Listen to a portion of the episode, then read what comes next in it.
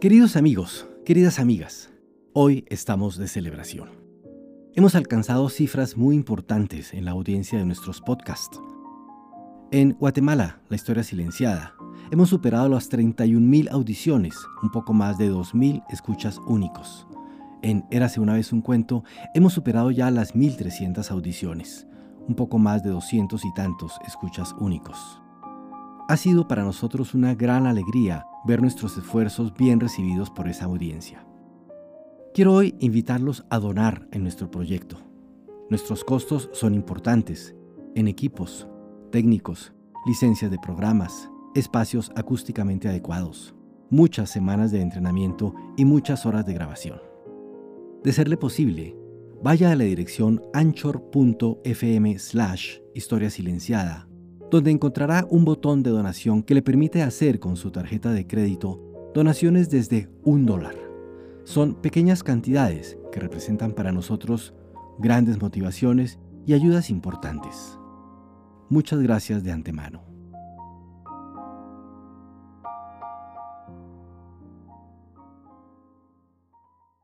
¡3! Castillo Armas se consolida en el poder. Las repercusiones de estos acontecimientos no se hicieron esperar. Castillo Armas nombró al coronel Juan Francisco Oliva jefe de la Guardia de Honor y al teniente coronel Carlos Arana, quien llegaría a ser presidente década y media después, como director de la Escuela Politécnica. Ambos eran oficiales que se habían distinguido por su lealtad en esos momentos difíciles, y Juan Francisco, además, era hermano de Enrique Trinidad Oliva, el miembro de la Junta que siempre lo respaldaba y había participado activamente en la liberación. Se destituyó además a varios militares, algunos de los cuales fueron sometidos a juicio, se llamó a filas a varios oficiales de línea que estaban retirados y se encarceló, violando el pacto ofrecido, a un numeroso grupo de cadetes. Varios de ellos se retiraron luego del ejército y otros, tiempo después, fueron invitados a proseguir su carrera militar, pero en el exterior. Así, quien luego fuera el coronel Ricardo Méndez Ruiz lo hizo en Chile, el futuro general Benedicto Lucas en Francia, en la prestigiosa Academia de San Cyr, y algunos otros en México, Argentina, Brasil y Colombia. Carlos Castillo Armas, en las semanas siguientes, se dedicó a consolidar su poder y a dar un marco jurídico apropiado a su gobierno. Los coroneles Elfego Monzón y Enrique Trinidad Oliva renunciaron a sus puestos en la Junta del 1 de septiembre, dejándolo entonces como único gobernante, y el día 10 de octubre se efectuó un plebiscito que arrojó, como era previsible, una abrumadora respuesta afirmativa a la pregunta ¿Se pronuncia usted porque continúe en la presidencia de la República el teniente coronel Carlos Castillo Armas por un término que fijará la Asamblea Nacional Constituyente? Dicho cuerpo colegiado, por su parte, comenzó a funcionar poco después, el 31 de octubre. Tal vez la convocatoria a este plebiscito haya sido un error político, una medida que lo afianzó en el poder pero que empañó de algún modo su imagen, como lo sostiene incluso uno de sus más firmes partidarios. El plebiscito carece de arraigo en nuestra doctrina y legislación, y es percibido en nuestro continente como un recurso al que suelen apelar las dictaduras para obtener cierto grado de legitimación. Ya en Guatemala lo había usado para prolongar su mandato el propio general Ubico, lo cual en poco favorecía la imagen política de Castillo Armas. Pero Luis Coronado Lira, uno de los hombres de confianza del presidente, había insistido en esta salida, un método que podía solucionar en alguna medida el problema jurídico que representaba el vacío constitucional producido tras la caída de Arbenz. En todo caso, el plebiscito confirmó los peores temores de la izquierda Sirvió para que los comunistas lanzaran toda clase de diatribas contra Castillo Armas y acentuó las divisiones ya existentes en el campo de la liberación. A esto debe agregarse que otras importantes fuerzas anticomunistas, como los partidarios de Idígoras Fuentes, se sintieron ya definitivamente excluidos del poder, especialmente si se toma en cuenta que al general, todavía refugiado en El Salvador, se le negó el permiso para regresar al país violando abiertamente el pacto de caballeros que ambos habían firmado no tanto tiempo atrás. Era Carlos Castillo Armas un tirano en potencia, un militar con ínfulas de dictador que aprovechaba la propia ocasión que se le había presentado para afirmarse en el poder y ejercerlo de manera despótica? Era, como piensan algunos, un hombre puesto por la CIA para hacer de Guatemala una dócil republiqueta sometida a los designios norteamericanos. Tanto la trayectoria del coronel como su acción al frente del Estado después de asumir el poder nos inclina a dar una respuesta negativa a estas preguntas, aunque con el agregado de algunos indispensables matices. Castillo Armas era un oficial de origen humilde, hijo de una madre soltera que, abrazando la carrera militar, una de las pocas alternativas de ascenso social que se presentaban entonces a las personas inteligentes pero de escasos recursos, había logrado en poco tiempo alcanzar notables posiciones.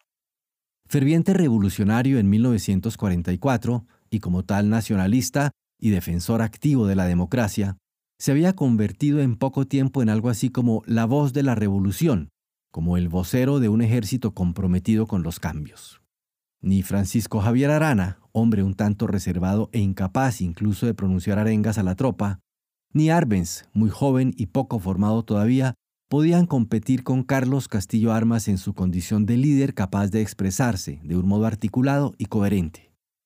No es casual que en el primer número de la revista militar que sacara el ejército después de la revolución haya sido precisamente él quien escribiera el artículo de fondo y que también se lo designara para pronunciar ante los estudiantes de la USAC el discurso con que el ejército recibió el pergamino honorífico que la universidad entregaba a la institución armada el día 25 de noviembre de 1944.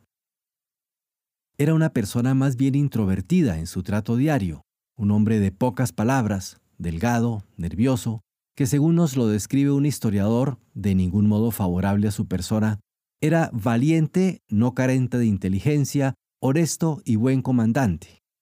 Leal a Arana, y habiendo ocupado importantes cargos como director de la Escuela Politécnica y luego como jefe de la base de Mazaterango, Castillo Armas rompió con el gobierno de Arevalo luego de la muerte del coronel e intentó, año y medio después, tomar la base de la Aurora para impedir el triunfo de Arbenz en las elecciones de 1950. La cárcel, su huida y el exilio son los siguientes pasos de su trayectoria, ya rodeado de un halo mítico como hombre perseguido y como virtual comandante de los voluntarios que intentan derrocar a Arbenz que haya aceptado la colaboración de gobiernos extranjeros para asegurar el éxito de su empresa no constituye, como se lo ha querido presentar, un acto de genuflexión política o una muestra de su escaso patriotismo. Para entender esto hay que situarse, naturalmente, en el contexto de la Guerra Fría en pleno desarrollo en esa época y no en el limbo de abstractas recriminaciones. El apoyo de gobiernos u organizaciones extranjeras a las luchas civiles es algo común y frecuente, que aparece infinidad de veces en los relatos de la historia antigua o contemporánea. Si Arevalo promovió la continuación de la llamada Legión del Caribe, si los españoles de los dos bandos aceptaron de buen grado el apoyo y hasta la intervención de gobiernos extranjeros durante su guerra civil, si hasta el mismo Fidel Castro recibió ayuda de los siempre vilipendiados norteamericanos, ¿Por qué hacer de la participación de la CIA en el derrocamiento de Arbenz algo fuera de lo común, un pecado imposible de borrar? No nos interesa aquí hacer la defensa del coronel Castillo Armas, ni acumular pruebas en su favor o en su contra, pero sí creemos legítimo destacar que su famosa invasión con apoyo extranjero no tuvo nada de extraordinario dentro de la historia centroamericana o mundial, y que durante el tiempo que duró la Guerra Fría Comunistas y anticomunistas siempre apelaron al recurso de buscar apoyo fuera de sus fronteras. El movimiento comunista siempre fue internacionalista en su carácter, a pesar de algunos casos donde chocaron entre sí específicos intereses nacionales, y la participación de soviéticos, chinos y cubanos en aventuras fuera de sus fronteras ha quedado más que documentada. Lo mismo ocurrió, sin duda, en el bando contrario, porque se trataba de un conflicto de carácter ideológico, de extensión mundial, que no admitía reservas de ninguna naturaleza.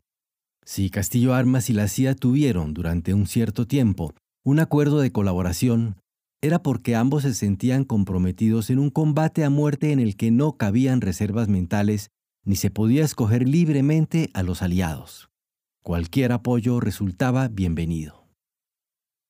Volviendo ahora a las posibles pretensiones dictatoriales de Castillo Armas, cabe anotar que todo apunta a señalar que el coronel quería tener, sin duda, algunos años con las manos libres para poder reorganizar el país de acuerdo con sus ideas, estabilizarlo y posiblemente ceder luego el gobierno a otras figuras, institucionalizando los cambios introducidos durante su mandato. En este sentido, es necesario mencionar los esfuerzos que se hicieron para la creación de un nuevo andamiaje constitucional que prosiguió con la realización de elecciones para una legislatura unicameral que entró en funciones, junto con la nueva constitución, en el mes de marzo siguiente. La nueva Carta Magna mantuvo muchos de los elementos de la Constitución de 1945, pero con una decidida vocación anticomunista se apartó de esta en algunos aspectos fundamentales. La Iglesia Católica, que emergió como una de las fuerzas triunfantes luego de la liberación, obtuvo el reconocimiento de su personalidad jurídica, la admisión de la enseñanza religiosa optativa en las escuelas oficiales y otras disposiciones que la favorecieron. Se protegió irrestrictamente la propiedad privada, no se reconoció a esta función social alguna y tampoco se prohibió el latifundio. Se autorizó la enajenación de bienes nacionales en favor de particulares y se protegieron las inversiones extranjeras. Se mantuvo, por otra parte, el capítulo de las garantías sociales, pero se eliminó en gran medida el carácter tutelar del derecho laboral.